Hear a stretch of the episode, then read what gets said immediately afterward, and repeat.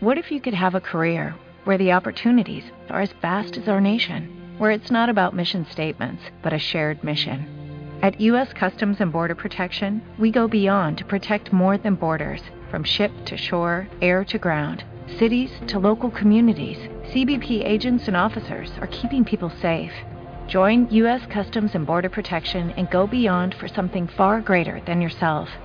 Learn more at cbp.gov/careers. 10 Paleoetnología de las comunidades mesolíticas de la península ibérica.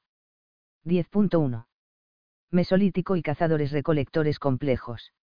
Desde el paradigma evolucionista unilineal de la segunda mitad del siglo XIX, basado en la noción de progreso, el Mesolítico se consideraba un momento bastante intrascendente en comparación con el momento revolucionario que supuso el Neolítico.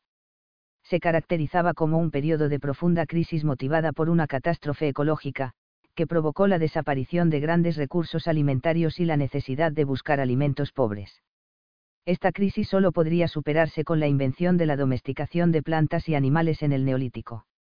El asturiense es un buen ejemplo de la caracterización negativa que tuvieron las culturas mesolíticas peninsulares durante mucho tiempo. El pico asturiense se veía como un instrumento primitivo más propio de los primeros estadios de la humanidad que de un periodo previo al neolítico. Y la presencia masiva de conchas se consideraba como representación de una dieta basada en recursos poco nutritivos. Aquel paradigma evolucionista unilineal estuvo vigente en la península ibérica hasta la década de 1970, cuando empezó a sentirse el influjo de la ecología cultural de la mano de la nueva arqueología norteamericana. La ecología cultural partía de la idea de que la humanidad había evolucionado lentamente a través de mecanismos de adaptación cultural. El surgimiento de la agricultura y la ganadería en el neolítico no sería resultado de una revolución repentina, sino de un proceso paulatino de cambio cultural iniciado milenios antes, durante el Mesolítico.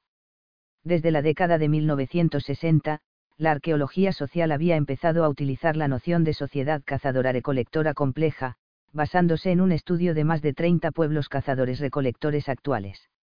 El nivel de complejidad de las sociedades cazadoras-recolectoras se medía en función de la aparición o no de las siguientes características. Organización social basada en bandas extensas.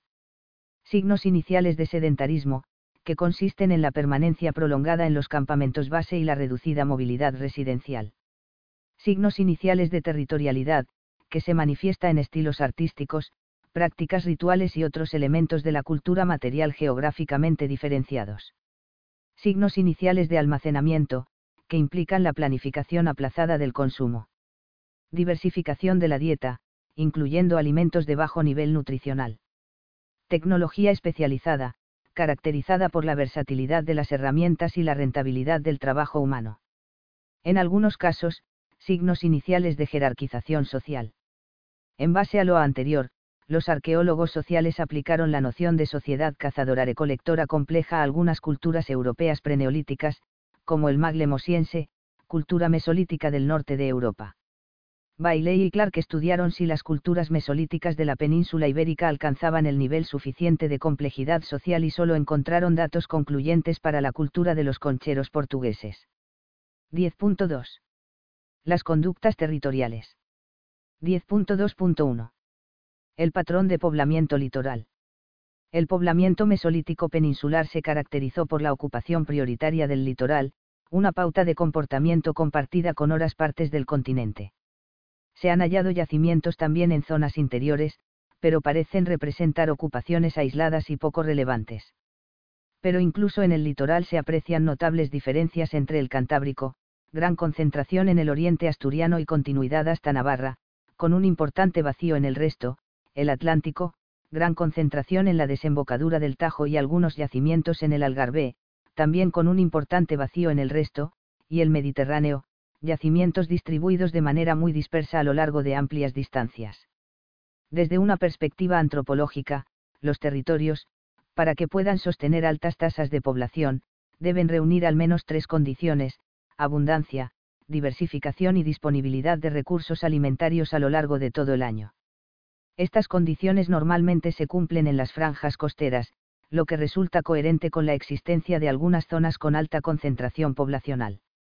Los yacimientos mesolíticos de la península ibérica se concentraron en franjas litorales y en muchos casos dieron lugar a concheros, grandes acumulaciones de caparazones de moluscos, huesos de animales, restos de pescado y objetos materiales cementados por la precipitación de la caliza, que han sido interpretados en algunos casos como lugares para el abandono de desperdicios.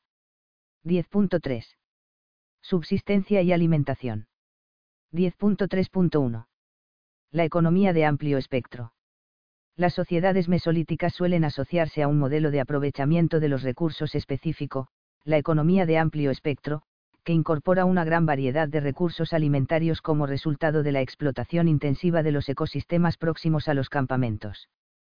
Esto se deduce de los concheros, donde se acumula una gran variedad de huesos de herbívoros, conchas de moluscos y restos de pescado. Se considera que este modelo de aprovechamiento fue la culminación de un proceso iniciado por las bandas magdalenienses, que ya habían incorporado fuentes alimentarias consideradas menores como pescado y marisco. Este tipo de economía se encuentra también en muchos pueblos cazadores-recolectores actuales y constituye una importante estrategia de supervivencia, ya que permite aumentar la cantidad de alimento disponible y proporciona mucha más seguridad que una economía especializada. Flannery acuñó la expresión revolución de amplio espectro para explicar los orígenes de la producción de alimentos en Próximo Oriente. Para este autor, la ampliación de la dieta constituyó un estadio previo imprescindible para alcanzar el modo de producción agrícola ganadero, por lo que sin la revolución de amplio espectro nunca se habría producido la revolución neolítica. En el caso del Mesolítico ibérico, la implantación de las economías de amplio espectro respondió a la intensificación de las distintas esferas de captación de recursos, la caza tradicional de animales herbívoros, la recolección de marisco, la pesca y probablemente también la recogida de recursos vegetales. La mala conservación de los restos vegetales en los yacimientos impide conocer siquiera mínimamente la contribución de los recursos vegetales en la dieta mesolítica, pero la templanza climática del Holoceno favoreció la reforestación general del paisaje y la subida de la productividad vegetal y la existencia de restos de avellanas y bellotas en algunos yacimientos apuntan hacia la recogida de estos frutos para su consumo alimentario. 10.3.2. La intensificación de los recursos. Pianca, uno de los máximos representantes de la ecología cultural, distinguió dos tipos de recursos en la naturaleza, recursos pequeños animales y vegetales, insectos, reptiles, anfibios, moluscos y peces, y recursos grandes mamíferos, tanto herbívoros como carnívoros, cuya comprensión resulta fundamental para comprender en qué consistió la diversificación económica mesolítica. Los recursos son muy abundantes y pertenecen a los niveles nutricionales inferiores de la cadena alimentaria, hay que invertir muchas horas de trabajo para recoger grandes cantidades de alimento, pero dicha recogida no agota los recursos a corto plazo dada su alta tasa de reproducción. Los recursos son menos abundantes y pertenecen a los niveles nutricionales superiores de la cadena alimentaria, una sola partida de caza permite obtener una gran cantidad de alimento, pero hay que controlar el nivel de las capturas para no esquilmar las poblaciones dada su baja tasa de reproducción. En una época de auge demográfico y mejoría climática, la explotación de los recursos representaría una solución de compromiso, al combinar la intensificación con la diversificación y la reducción de riesgos. 10.3.3. Existió almacenamiento de alimentos gracias a la etnología sabemos que unas sociedades cazadoras recolectoras actuales practican el consumo inmediato y otras el consumo aplazado. Para poner en marcha estrategias de consumo aplazado, deben darse dos condiciones, la posibilidad de capturar grandes cantidades de alimento en un momento concreto del año, para lo cual los recursos deben ser abundantes, estacionalmente concentrados y susceptibles de recogerse en masa, y el conocimiento de las oportunas prácticas de conservación, congelación, ahumado, secado, etc. Para Testart y otros, las prácticas de almacenamiento abrieron el camino a la economía de excedentes y llevaron finalmente al modo de producción neolítico. Pero las prácticas de conservación no dejan rastro en el registro arqueológico, así que muchas de estas opiniones son meras especulaciones. 10.4. Las costumbres sociales. Los prehistoriadores consideran de manera general que los grupos humanos mesolíticos se organizaron en bandas extensas autosuficientes y que sus redes de comunicación intergrupales eran bastante limitadas en comparación con las practicadas en tiempos paleolíticos. El mayor número de individuos supone una mayor concentración poblacional, con importantes consecuencias en materia de movilidad residencial, mayor sedentarismo. Podemos interpretar la proliferación de yacimientos en la cultura asturiense como un reflejo de las elevadas densidades de población, pero los datos disponibles para dar cuenta de los modos de vida de estas bandas son muy precarios. Los enterramientos han proporcionado los indicios más interesantes sobre las costumbres sociales mesolíticas. El notable incremento de las prácticas funerarias supone ya una ruptura con la larga tradición paleolítica. Esto puede reflejar una nueva mentalidad simbólica, pero también una nueva expresión de las relaciones sociales. Los enterramientos asturienses se presentan como sepulturas aisladas, la mayor concentración se reduce a cuatro individuos en el abrigo de los canes, pero en Portugal y el Mediterráneo aparecen algunos enterramientos agrupados, necrópolis. En este último caso, los difuntos comparten un terreno común en lo que podríamos considerar como una socialización de la muerte, que podría haber servido para cohesionar al grupo bajo un destino común más allá de la vida. Por otra parte, la etnología nos dice que las necrópolis son un hábito común en las comunidades sedentarias o semisedentarias y suelen servir para reivindicar los derechos de propiedad comunal sobre el terreno.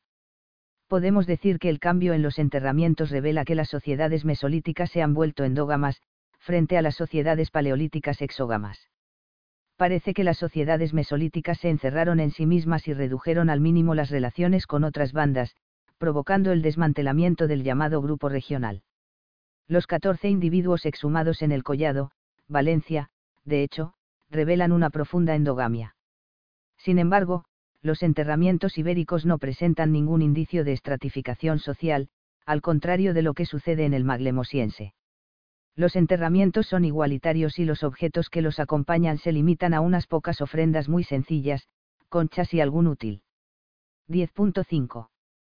Tres maneras de comprender el Mesolítico. 10.5.1. La naturaleza impone sus normas, teoría ambientalista. Desde que Gordon Childe propuso su célebre teoría del oasis para explicar la revolución neolítica en Próximo Oriente, las condiciones ambientales se convirtieron en un factor causal clave para explicar muchos cambios preneolíticos. La teoría ambientalista se basa en dos axiomas, la naturaleza condiciona de manera determinante el comportamiento humano y la adaptación cultural es la herramienta de que disponen los seres humanos para conseguir la adecuación a la naturaleza cambiante. Para Binford, el aumento del nivel del mar que tuvo lugar con la llegada del Holoceno puso a disposición de los seres humanos el más amplio repertorio de recursos y generó las economías de amplio espectro. Bailey aplicó la teoría ambientalista al caso particular de la cornisa cantábrica de la península ibérica. Los detractores de esta teoría critican que la noción de adaptación cultural posee una carga de determinismo ecológico indefendible, donde los seres humanos constituyen meros productos sometidos a los arbitrios de la naturaleza. 10.5.2. El perenne aumento poblacional, teoría demográfica. En la década de 1970, el modelo neomaltusiano del cambio se había convertido en ortodoxia en las ciencias sociales y económicas occidentales. Este modelo, que comparte algunas cosas con el modelo ambiental, parte de los siguientes axiomas. La adaptación cultural sigue siendo la clave para comprender el cambio social. La humanidad sufrió un continuado e imparable incremento poblacional a lo largo de todo el Paleolítico, generándose un problema de presión demográfica crónica. Las urgencias alimentarias en el Paleolítico solo pudieron solventarse incorporando sucesivas estrategias de intensificación de los recursos. La situación se hizo insostenible en el Mesolítico, cuando solo quedó una salida para superar el problema de la presión demográfica crónica, sustituir el modo de producción de alimentos cazado-recolector por el nuevo agrícola-ganadero. Clark aplicó la teoría demográfica al caso particular de la cornisa cantábrica de la península ibérica. Los detractores de esta teoría critican su excesivo reduccionismo y materialismo, que prescinde por completo de la creatividad humana. 10.5.3 ¿por qué no reivindicar la solidaridad? Teoría sociocultural. La arqueóloga postprocesualista Bender plantea una hipótesis que parte de dos axiomas, la solidaridad constituye el pilar principal del modo de vida cazado-recolector y la aparición del almacenamiento exige una autoridad para su desarrollo, que a la postre tenderá a ejercer un control de acceso a los recursos. Lo importante en este enfoque no es el modo de obtención del alimento, caza-recolección o agricultura-ganadería, sino el sistema de relaciones sociales imperante en cada comunidad. Every day, we rise, challenging ourselves to work for what we believe in. At U.S. Border Patrol, protecting our borders is more than a job, it's a calling. agents answer the call, working together to keep our country and communities safe. If you are ready for a new mission, join U.S. Border Patrol and go beyond. Learn more at cbp.gov/careers.